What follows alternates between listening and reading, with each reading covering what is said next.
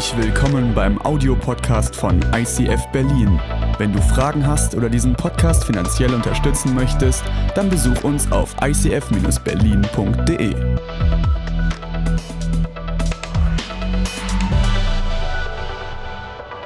Einen wunderschönen guten Morgen auch von mir. Richtig cool hier zu sein. Wir sind gerade in der Center-Reihe Gibt es Hoffnung? Und ich dachte, womit kann man eine Reihe am besten enden als mit dem Tod? Okay, richtig komisch, aber na gut. Und ich habe mir ein paar Gedanken gemacht, in, äh, im, ja, als ich die Predigt vorbereitet habe. Und es geht in dieser Reihe darum, dass wir ein Christuszentriertes Weltbild haben oder dieses erstmal anschauen, reflektieren. Weil ich nämlich so auch aufgewachsen bin, als ich meine Mama ein paar Sachen gefragt habe, wie sieht's eigentlich damit aus? Dann hat sie gesagt, ja, das ist einfach so. Das steht in der Bibel. Und ich habe okay gesagt. okay, manchmal ist es gut, einfach zu glauben und zu vertrauen, gerade Personen, die man liebt und die man kennt. Aber manchmal, und das ist super wichtig, dass wir auch Dinge hinterfragen. Das können wir Deutschen auch ganz gut. Und in meiner Vorbereitung kam mir eine Erinnerung in den Kopf. Und zwar, vor wenigen Jahren kam meine Mom mal auf mich zu Oh, ich glaube, es war vor zwei Jahren, hat gesagt, Alex, wir müssen reden. Ich dachte, oh cool, worüber wollen wir reden? Wollen wir über ein neues Restaurant in Spandau? Oh, ich dachte, ihr klatscht jetzt, okay. Ja, okay. Äh, weil ich Spandau gesagt habe, diese, liebe, diese Gemeinde liebt Spandau. Äh, reden wir über ein Restaurant in Spandau oder willst du über eine Bibelstelle reden? Und, und sie so, nein, ich möchte über unseren Tod reden. Ich so, was? Wie bitte? Sie hat gesagt, ich möchte darüber reden, wenn dein Vater und ich mal sterben werden. Und ich war darauf null vorbereitet. Sie hat mich völlig von den Socken gehauen mit diesem Thema. Und ich dachte, okay, was willst du? Und ich fand es logisch, als sie mir das erklärt hat. Sie meinte, hey, irgendwann, es kann spontan sein, es kann sein, wenn wir richtig alt sind, wird es so sein, dass wir nicht mehr hier sind. Und dann musst du unsere Sachen verwalten und, und wir müssen das verschriftlichen und so. Und ich habe dem zugehört. Ähm, ich habe das auf dem Sachohr gehört und dann bin ich nach Hause gegangen und habe das auf dem Beziehungsohr gehört und habe geheult. Und ich dachte, was? Ich, ich möchte das nicht. Ich möchte mich nicht, ich möchte nicht diese Gedanken haben, mich um, um dieses Thema irgendwie befassen, Tod und mich darum kümmern müssen, sondern ich bin ein fröhlicher Mensch. Ich liebe es. Ich bin jetzt keine Partymaus, aber gefühlt springe ich gerne von Party zu Party. und, ähm, und ich liebe es, unter Menschen zu sein und ich liebe das Leben. Ich genieße das Leben. Und dann auf einmal dieses Thema Tod, was soll das?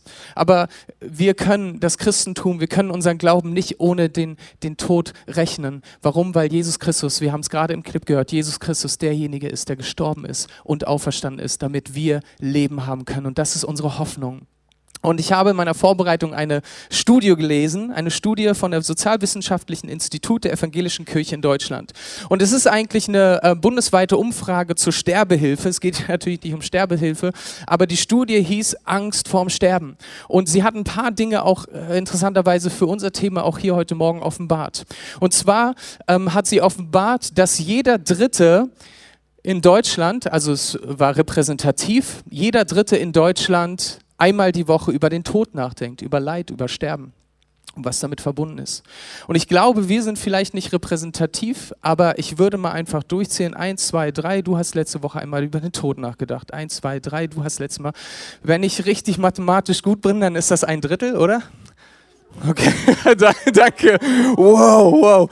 Kein Mathestudium. Und, äh, aber, aber krass, diese Zahlen. Oder ein Drittel von uns äh, denken darüber nach einmal die Woche, in welchem Zusammenhang auch immer. Manche denken über Suizid nach, das ist so das Krasseste. Manche denken einfach darüber nach, weil sie irgendwie Nachrichten gesehen haben oder denken über ihr Leben nach, reflektieren das. Und das ist ein Thema, das präsent ist und ähm, womit wir uns auseinandersetzen müssen.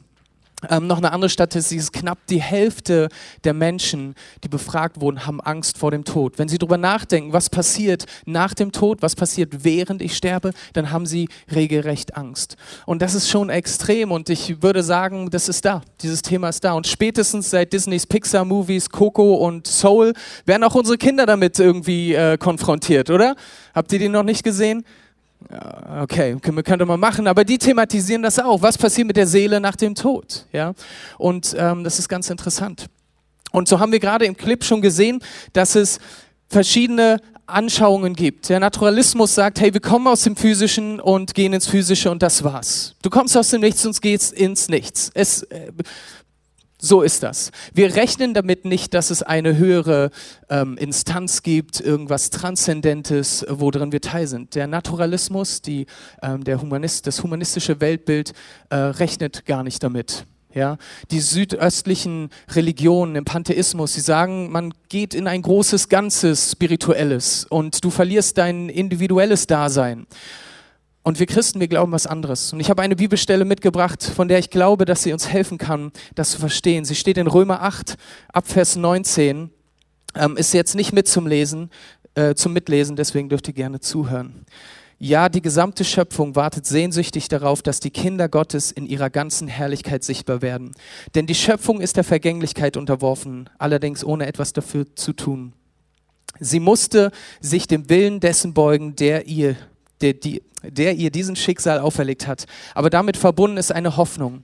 Auch sie, die Schöpfung, wird von der Last der Vergänglichkeit befreit werden und an der Freiheit teilhaben, an den Kindern Gottes mit der zukünftigen Herrlichkeit der die zukünftige Herrlichkeit geschenkt wird. Hey, und das ist so krass, weil diese Bibelstelle und viele andere sagen mir, wenn ich Jesus nachfolge, das ist, wenn ich Gott anerkenne als mein Schöpfer und mein Erlöser, wenn ich, wenn ich ihn anerkenne als derjenige, der mich geschaffen hat, Jesus, der gekommen ist, meine Sünden, alles, was irgendwie schlecht an mir ist, genommen hat, was mich trennt von Gott, hat er genommen. Er hat es mit ans Kreuz genommen und ist gestorben. Er hat diese Dinge getötet. Und er hatte drei Tage später, ist er auferstanden von dem Toten, hat somit den Tod und die Sünde überwunden und somit das weggenommen, damit ich wieder Zugang habe zu Gott. Und ich kann mich deswegen jetzt schon Kind Gottes nennen. Und und wir glauben daran als Christen, dass die Ewigkeit für uns bereit ist, dass wir den Ursprung, der eigentlich gedacht war von Gott, dieses paradiesische Dasein, diese Edenkultur, von der wir schon gehört haben in dieser Reihe, dass Gott sie wiederherstellen möchte. Was ist dort passiert? Der Mensch hat sich von Gott bewusst getrennt. Er hat eine Entscheidung getroffen, die nicht gut war und es war Sünde. Aber Gott hat einen Heilsplan und geht diesen Weg immer noch mit uns. Und durch Jesus Christus ist es uns ermöglicht, wieder in Gottes Gegenwart zu kommen. Und das meint es nämlich, dass wir Anteil haben haben werden an der Herrlichkeit, wie es hier in äh, Paulus in dieser Bibelstelle sagt, den Römern und auch uns heute. Wir werden Anteil haben an der Herrlichkeit Gottes. Was heißt die Herrlichkeit Gottes? Bedeutet, dass wir in seiner Gegenwart sein dürfen. Was bedeutet das, dass wir Freiheit haben können? Und das bedeutet in Ewigkeit. Und deswegen glaube ich das, dass wir, dass wir, wenn wir mit Gott unterwegs sind, dass wir ewig leben können. Vielleicht nicht so in meinem fleischlichen Körper. Ich werde dann noch einen Deal mit Gott ausmachen und sagen, Sixpack wäre cool, weil ich das bis heute in meinen 36 Jahren nicht ganz so hingekriegt habe. Vielleicht kommt das noch, aber ich weiß es nicht genau. Ähm, dafür liebe ich Essen zu sehr.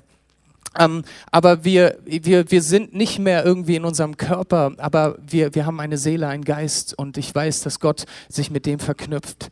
Wir werden versöhnt sein, nämlich diejenigen, die Jesus nachfolgen. Und wir werden zurückkommen zu dieser Edenkultur. Und Römer 8, 22 heißt es, wir wissen allerdings, dass die gesamte Schöpfung jetzt noch unter ihrem Zustand seufzt, als würde sie Geburts, in Geburtswehen liegen. Ich habe vor sechs Wochen ein Kind gekriegt und ich habe das live erlebt, was es bedeutet, dass jemand Schmerzen hat, weil eine Geburt da ist. Ey, das ist nicht cool, ey. Das ist so schmerzhaft zu sehen, wie, wie die Person, die ich über alles liebe, meine Frau, da in, mit Schmerzen liegt, ey, und ich bin schuld. okay. Aber, aber wisst ihr, was ich meine? Es ist irgendwie was Schönes und was Schreckliches zugleich. Und und Paulus, der, der verbindet genau dieses Bild und sagt, hey, wir, wir hoffen auf das hin, was nach unserem Tod kommt. Und wir sind jetzt schon in den Wehen. Es tut jetzt schon weh mit Seufzen und es gibt manche Momente, die wehtun werden. Und auch in den Momenten fühlen wir uns manchmal tot. Es geht jetzt heute nicht nur um diesen endgültigen Tod. Interessanterweise, eine Statistik hat herausgefunden, weil unser, unsere Gesellschaft immer älter und älter wird, und ähm, dadurch äh, ist herausgefunden worden, dass es wirklich viele Einzelhaushalte gibt mit ganz alten Menschen, ähm, die einsam sind. Und, ähm, und es gibt so ein Schiff, dass, dass Deutschland immer älter wird. Ich würde sagen, diese Statistik ist vor der Pandemie rausgekommen. Es gibt auch ganz viele, so wie auch meins, Pandemiebabys, weil man wusste ja nicht, was man in der Pandemiezeit machen soll. Aber aber es ist so, dass eher ältere Menschen sich keine Gedanken machen mehr über den Tod. Sie haben irgendwie sind lebensgesättigt und sie haben keine Angst, weil sie vielleicht zeitlich gesehen im Tod näher sind haben sie sich Gedanken gemacht, aber haben eben keine Angst. Und es sind eher Jüngere und ich kann es auch total nachvollziehen, weil wir in den Nachrichten auch die Menschen, die Fridays for Future freitags ähm, auf die Straße gehen und sagen, hey, unsere Welt geht kaputt. In ein paar Jahren, wenn wir die Ressourcen aufgebraucht haben, dann werden die Generationen nach uns, die haben keine Chance. Es ist aus und vorbei. Nicht nur die Welt stirbt, sind Generationen, die Menschheit stirbt aus. Das heißt, wir sind viel mehr mit diesem Tod irgendwie konfrontiert. Ich erinnere mich noch ganz genau, als ich Jugendleiter war in, in meiner alten Gemeinde, da kam, das war zu der 9-11-Zeit, ich frage mal nicht, wer das irgendwie miterlebt hat, äh, alterstechnisch, äh, weil es schon viele, viele jüngere Leute gibt, die das gar nicht mehr so wahrgenommen haben. Aber ich habe zu dem Zeitpunkt gelebt und ich weiß noch genau, ich kann mich ganz genau erinnern, ich war, lag zu, zu Hause krank im Bett und ähm, habe den Fernseher angemacht, weil man das macht, wenn die Eltern nicht da sind und nicht zur Schule geht. Und dann kam tatsächlich eine Berichterstattung, dass ein Anschlag war. Und wir haben dann in den nächsten Tagen mit Jugendlichen und mit Eltern gesprochen aus unserer Gemeinde. Und es gab einen Jungen, der hat gesagt, ey, ich werde morgen sterben, ich werde morgen sterben. Und auch die Mutter hat das immer wieder gesagt. Er ist ganz, der ist ganz ängstlich gewesen. Und und deswegen müssen wir guten Umgang finden. Und ich glaube, es hilft uns nicht nur in den Zeiten, wo wir nach vorne schauen und sagen, okay, der Tod gehört zum Leben dazu, sondern es ist auch wichtig in den Momenten, in denen wir jetzt sind, wo wir so Tiefpunkte haben und wissen, ich bin am Grund und Boden, gibt es Hoffnung, ist Hoffnung da für mich. Und ich habe euch ähm, einen Spruch mitgebracht, der heißt, Gott liebt es, in schwierigen Situationen zu kommen, wo Hoffnung als Schlüssel vorausgesetzt wird, damit Gott die Tür zu einem erfüllten Leben öffnen kann. Und das glaube ich, dass Gott eingreifen möchte in dein Leben. Egal wie du dich fühlst, egal ob du Existenzängste hast, egal ob du dich gut fühlst, egal ob du dich gerade so fühlst, als wärst du in einem tiefen Loch. Gott möchte eingreifen in deinem Leben. Der hat Bock einzugreifen in deinem Leben. Und ich habe in einer Predigt neulich was richtig Cooles gehört. In Psalm 130 ähm, gibt es richtig, richtig coole Verse. Man vermutet, dass David den Psalm 130 geschrieben hat. Psalm 130 ist ein Wallfahrtslied. Ja? Das haben die Israeliten gesungen, als sie unterwegs waren nach Jerusalem. Und äh, man vermutet, dass sie dann unterwegs waren zum Pessachfest. Und das war so, die Wallfahrtslieder sind so etwa 14 Stück. Das ist so die Spotify-Playlist der alten Zeit. Ja? Die, die haben das geliebt, die haben das rauf und runter gehört. Nur die hatten keinen iPods oder äh, iPhones oder was auch immer, sondern sie haben sie selbst gesungen, ja. Äh, Oma Erna hat dann mit der Gitarre geklampft, Opa Klaus, der hat dann irgendwie mit der Trommel getrommelt und Klein Jimmy hat äh, mit dem Tambourin gespielt, ja. Und weil sie eben kein, keine anderen Möglichkeiten, aber haben sie beständig gesungen, als Familie. Das waren Wallfahrtslieder.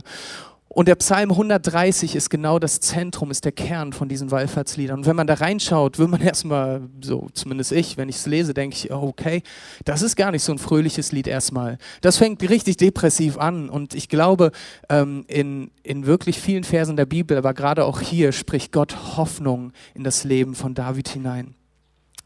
Und dieser Vers, diese Verse, die ich gleich lesen werde, da habe ich mir die Frage gestellt, wie schaffe ich meine Seele über, die, über der Wasseroberfläche zu halten? David, der diese Verse schreibt, der ist am Tiefpunkt, der ist völlig kaputt, emotional am Boden, er ist down. Und ähm, diese Verse zeigen auf, wie er so Stück für Stück seine Seele förmlich aufpeppt, wieder Hoffnung zu haben.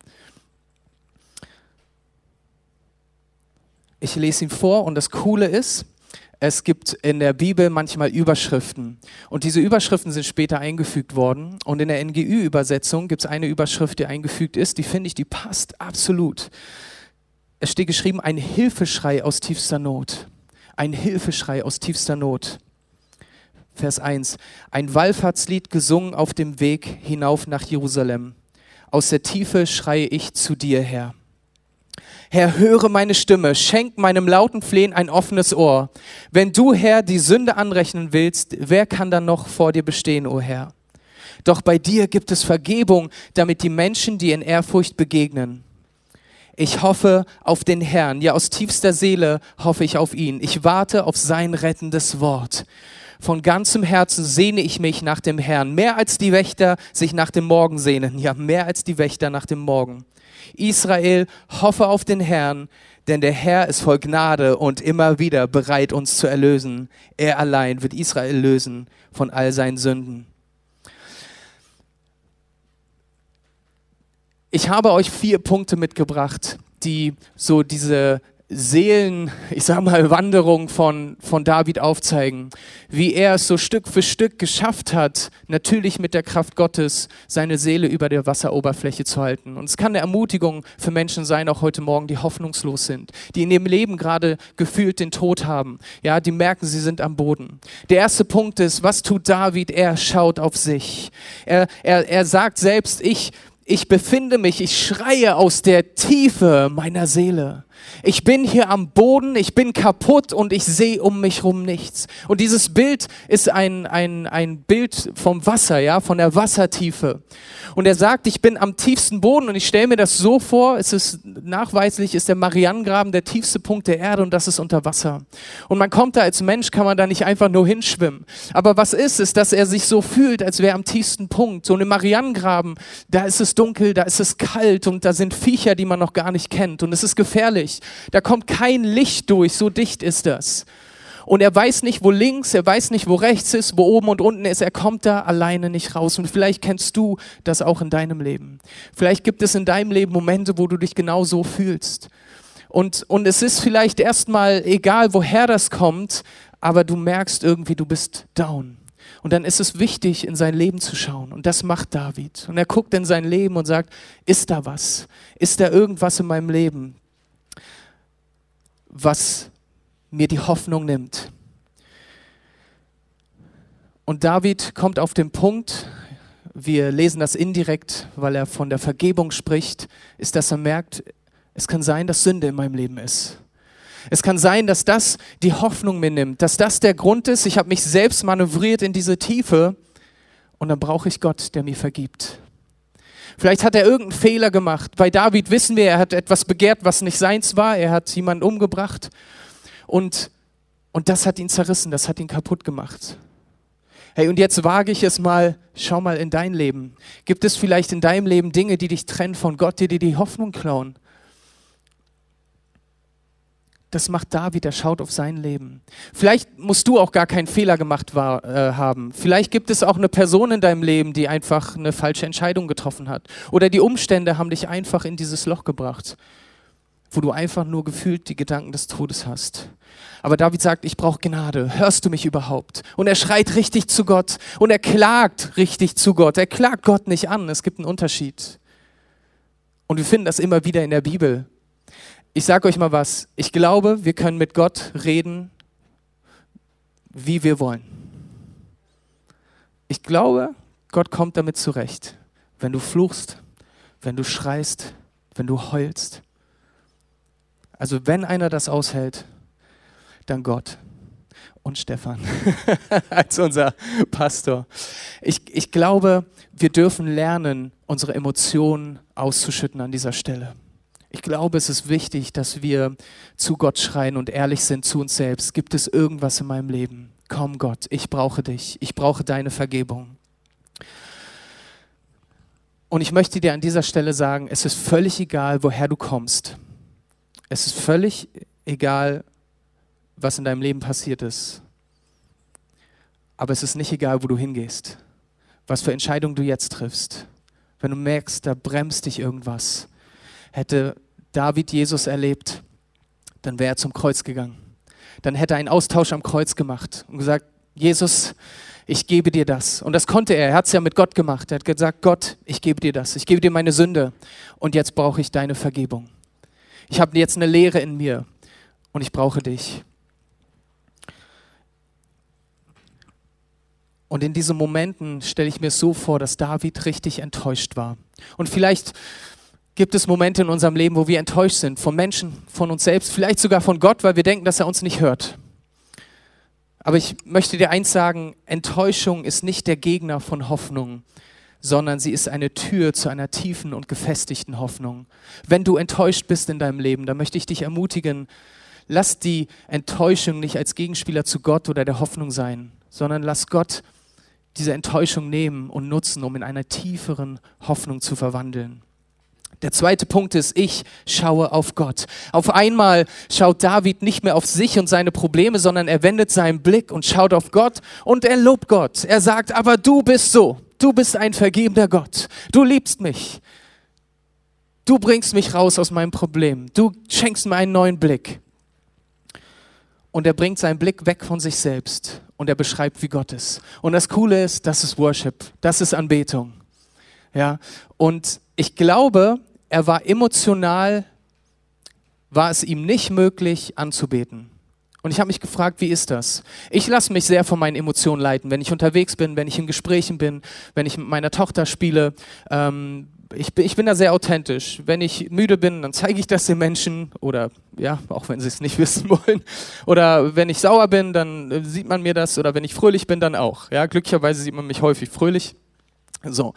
Und ich lasse mich sehr von meinen Emotionen leiten. Aber ich glaube, an dieser Stelle äh, ist bei David und auch für uns eine Ermutigung, dass wir uns entgegen unseren Emotionen entscheiden dürfen, Gott anzubeten. Weil ich glaube, es war wichtig, dass er, ich sag mal, durch eine geistlich-göttliche Disziplin seinen Blick aufgerichtet hat. Er war nicht in der Lage, ähm, anzubeten, aber von den Emotionen her, aber hat gesagt, okay, ich glaube, es ist gut, Gott anzubeten. Gott, du bist so. Du bist so du liebst mich, du schätzt mich, du vergibst mir. Und ich glaube, an dieser Stelle ist Disziplin die geringste Form von Nachfolge. Es gelingt ihm, ein Switch in seinem Kopf zu geben. Sein Herz richtet sich aus. Die Hoffnung fragt nicht nach dem Was, sondern nach dem Wer. Er schaut nicht mehr auf seine Probleme. Er ist nicht mehr problemorientiert, sondern er schaut auf Gott. Und seine Hoffnung treibt ihn dahin, Gott anzuschauen. Und dann passiert drittens Folgendes, er wird hoffnungsorientiert. Er liebt es auf einmal, ähm, ein, einen neuen Blick zu gewinnen. Er, er sagt in, in Vers 5 und 6, auch das wird vorübergehen. In den Umständen, in denen ich bin, das wird irgendwann vorbeigehen. Es ist vergänglich. Und er sagt, ich sehne mich schon so sehr nach deinem eingreifenden, rettenden Wort, Gott. Ich sehne mich schon so sehr danach, wie die Wächter auf den Morgen warten. Und ich liebe dieses Bild, weil ich stelle mir das so vor, dass die Wächter auf den Mauern sind und was war ihr Job? Zu bewachen. Wow, coole semantische Analyse, Alex, richtig toll. Er liebt es, dieses Bild zu nehmen, weil er ganz genau weiß, was die Wächter machen. Die stehen auf der Mauer und gerade tagsüber gucken sie, kommen die Feinde. Und wenn die Feinde kommen, dann müssen sie Alarm rufen und dann sind sie bewaffnet und sie können dem entgegentreten. Hey, aber was ist nachts? Der Feind liebt es nachts zu kommen. Da mussten die richtig geschärft gucken. Und die Wächter wussten nicht immer, ist das ein Busch, der sich bewegt da unten oder ein Tier oder ist das ein Feind? Und das, was die Wächter nicht machen durften, war ein Einschlafen. Sie durften nicht einschlafen, weil dann war auf einmal der Moment gekommen, äh, dass sie angegriffen werden konnten. Und ich dachte mir, der Wächter hat viele Gründe, sich auf den Morgen zu freuen. Zum einen ist seine Schicht irgendwann vorbei. Er kann nach Hause und er kann frühstücken mit seiner Frau und seinen Kindern. Und ähm, er kann schlafen, weil er die Nacht durchgemacht hat. Aber er weiß auch, okay, natürlich wird dann Schichtwechsel und da kommen neue Leute, die fitter und frischer drauf sind. Aber am Morgen kann man viel mehr sehen. Der Wächter hat sich gesehnt nach dem Morgen. Und David sagt, ich sehne mich nach Gottes rettendem Wort. Wonach sehnst du dich? Sehnst du dich nach einem Sixpack? Sehnst du dich danach, den neuen Spider-Man Coming Home Trailer irgendwann zu sehen? Sehnst du dich danach, Frieden in deiner Familie zu haben? Wofür schlägt dein Herz? Was ist deine Hoffnung? Sehnst du dich danach, Gottes rettendes Wort in deine Situation zu sehen?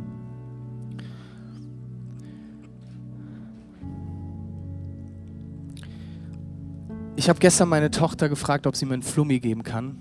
Dann hat sie mir fünf gegeben. Zwei waren nicht zu gebrauchen. Und der dritte, der springt auch nicht so gut. Aber der leuchtet. Ja, seht ihr? der springt nicht so gut. Und diese, diese Flummis, die haben richtig coole Eigenschaften. Die springen. Äh, wenn man sie auf den Boden haut, dann springen sie hoch.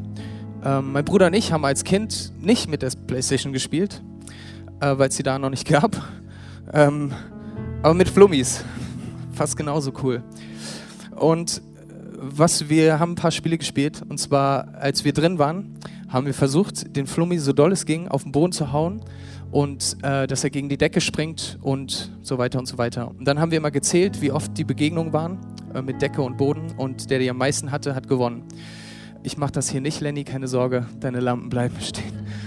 Ähm, Oder als wir draußen waren, haben wir es auf dem Asphalt, so gut wie es ging, auf den Boden gehauen und der, der am höchsten kam, hat gewonnen. Und wenn so ein Flummi Nervenbahnen hätte und ein Gehirn und irgendwie Schmerzrezeptoren, dann wird es so klingen.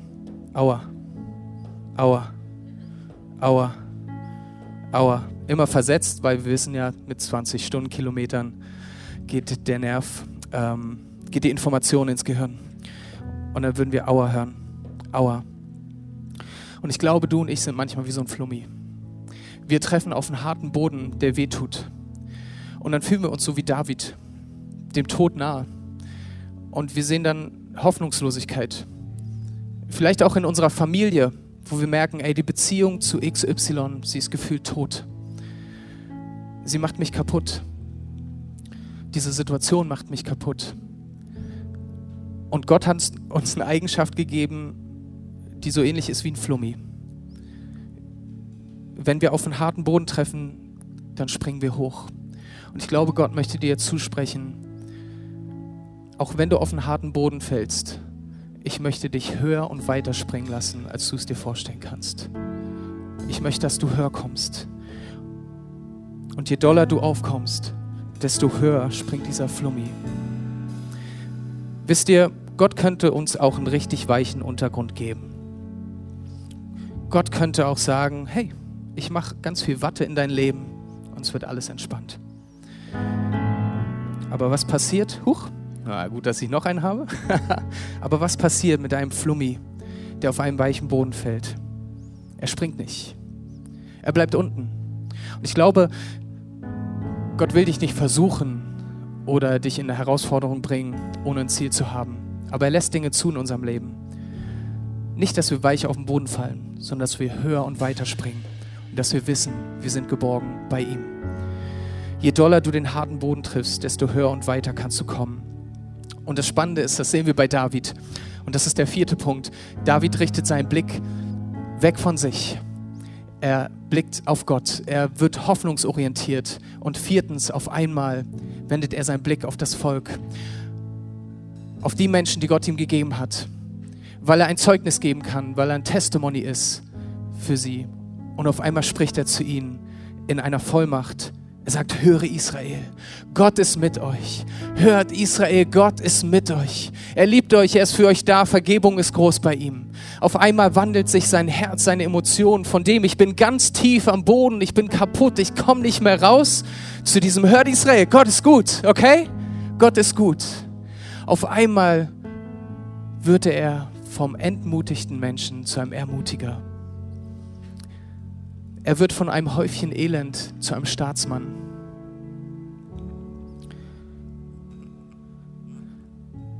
David wird aufgebaut durch das Wort Gottes. Psalm 130 kann für uns ein Roadmap, ein Navigationssystem sein, dass wir wissen, wenn wir in diesen Momenten sind, wenn wir irgendwie den Tod vor Augen haben, dann ist Hoffnung da. Gott sagt nicht, ich nehme die Situation weg. Das hat er nicht mit David gemacht. Aber Gott hat ihm eine neue Perspektive geschenkt, einen neuen Blick. Die Wellen sind noch da. Deine Umstände haben sich nicht geändert, aber deine Perspektive, dein Herz, deine Einstellung, dein Mindset, du selbst hast dich geändert. Durch die Gnade Gottes.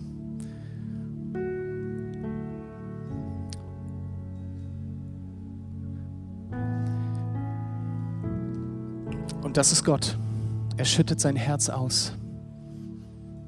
Das ist dieses Bild, was wir haben, dieses große Herz. Gott sagt, ich liebe dich. Es ist mein Heilsplan, mit dir zusammen zu sein, das Ursprüngliche wiederherzustellen. Ich möchte mein Herz ausschütten. Aber wir sind Menschen, die sagen, wir gehen unseren eigenen Weg. Wir wenden uns ab. Deswegen die Weggabelung. Aber Gott sagt, ich habe eine Idee. Ich gehe den ganzen Weg. Ich schicke meinen Sohn der für euch gestorben ist, den Tod und die Sünde überwunden hat. Und so wie er am Kreuz hing, steht er jetzt vor dir mit ausgebreiteten Armen und sagt, ich liebe dich und ich möchte dich umarmen. Und das Bild des Ankers ist das Bild, das er uns gibt, was sich einhakt in unser Herz, weil er uns eine Ewigkeitsperspektive gibt. Er liebt es uns immer wieder gute Dinge zuzusprechen Und ich möchte dich jetzt heute ermutigen, wenn du da bist hier vor Ort oder in den Communities, wenn du zu Hause bist und zuguckst, dann möchte ich dich ermutigen jetzt, wenn es dir so geht und du sagst, es gibt irgendwas in deinem Leben, was dich bremst. Da ist Hoffnungslosigkeit oder du wünschst dir Hoffnung. Du wünschst es dir so sehr, aber du siehst nur Dunkelheit. Du siehst den Tod vor dir. Dann möchte ich dich ermutigen, deinen Arm jetzt zu heben und ich möchte für dich beten. Dich einladen, sei mutig. Ja. Ja, vielen Dank. Vater im Himmel, ich danke dir, dass du gut bist und dass du treu bist und dass du derjenige bist, der Dinge umändert in unserem Leben, Herr. Und ich danke dir, dass du, Herr, wie wir es gleich singen werden, Herr, Gräber austauschst und umwandelst in Blumen, in Schönheit, in Leben. Herr, dass du tote Knochen umwandelst in Herrscharen. Herr, und so tust du das auch in unserem Leben, Herr, und wir brauchen ein Wunder von dir. Und ich lade dich ein für die Menschen, die sich gemeldet haben, für diejenigen, die sagen, ich fühle mich wie in einem Loch. Oder ich habe sogar Gedanken des Todes. Herr, bei dir ist Hoffnung. Das ist dein Zuspruch. Und so lade ich dich ein, komm und berühre du jetzt jeden einzelnen von uns, die wir hier sind, die wir zu Hause sind. Amen.